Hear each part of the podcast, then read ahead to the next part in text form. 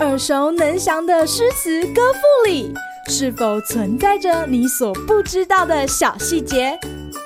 快跟着师傅麦恩居一起补充韵文当中的小惊喜！大家好，欢迎来到今天的师傅麦恩居。今天要和大家介绍杜牧的《寄扬州韩绰判官》。青山隐隐水迢迢，秋尽江南草未凋。二十四桥明月夜，玉人何处教吹箫？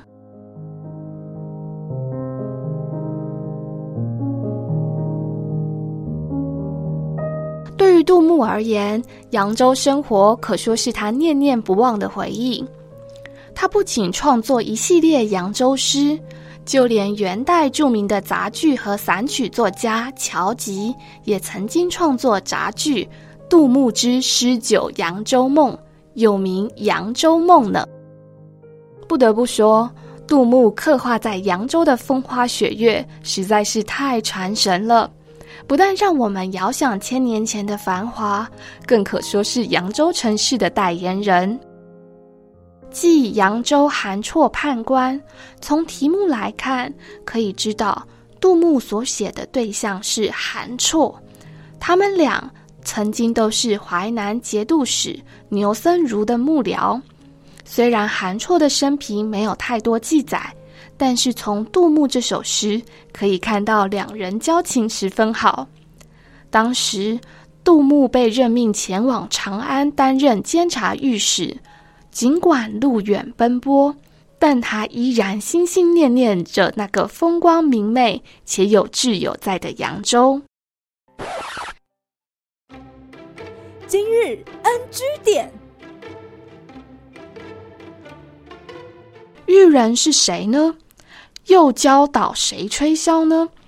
北京大学中文系教授孙玉文说，此句中的玉人指的应该是美人，而教应念作教，教导、指点之意。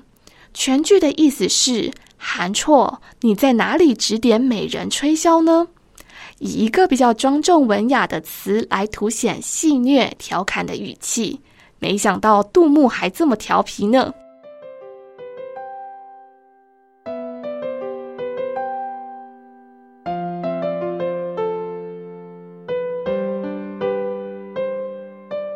虽然历史上的二十四桥早已不存在，但透过文人的创作，为这个历史古迹留下美好的想象。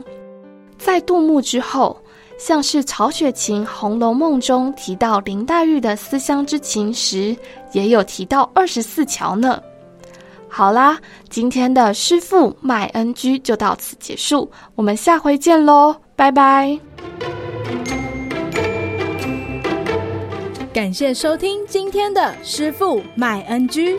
想要了解更多有关韵文的趣味知识，请记得按下订阅键，follow 我们。让你的诗词歌赋不 NG。